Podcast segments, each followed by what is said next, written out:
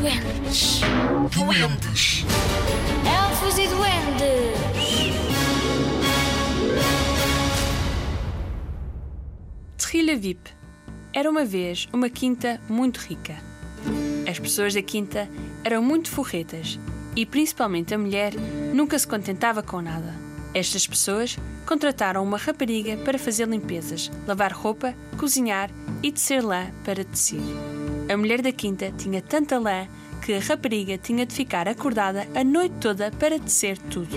Dormia pouco, andava cansada e chorava enquanto tentava continuar acordada. De repente, apareceu um homem pequeno à sua frente. Por que choras, rapariga? perguntou ele.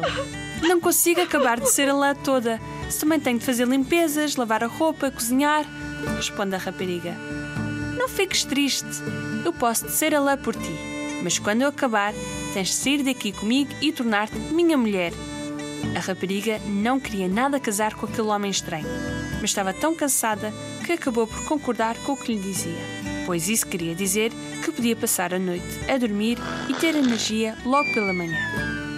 Passado pouco tempo, o homem pequeno acabou de descer a lã e disse à rapariga: Agora acabei de descer a lã e daqui a três dias venho cá buscar-te. A rapariga chorou e pediu para quebrarem a promessa, mas o homem pequeno não ia nessa.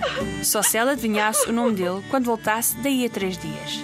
A rapariga não sabia o que fazer, porque como havia de conseguir saber o nome do homem? Naquela altura não havia internet, Google, Facebook, Instagram e essas cenas malucas que hoje há por aí.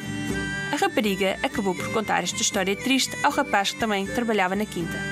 No dia seguinte, quando o rapaz andava a trabalhar no campo, onde os trolls moravam, ouviu alguém a cantar alto.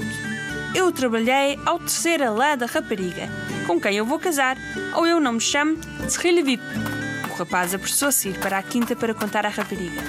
No dia em que o homem pequeno, que na verdade era um troll, a ia buscar, eu dei-lhe três hipóteses para adivinhar o seu nome. Primeiro adivinhou que se chamava Paul e depois Pierre. O troll não cabia de si de contente, porque ia casar com a rapariga. Mas à terceira, a rapariga adivinhou bem que o nome dele era Tsrilevip. O troll ficou sem palavras. Como é que ela tinha conseguido adivinhar o seu nome? Primeiro, ficou triste. Depois, furioso. Ficou tão furioso que explodiu. E os restos de troll andam por aí espalhados nos campos dessa tal quinta.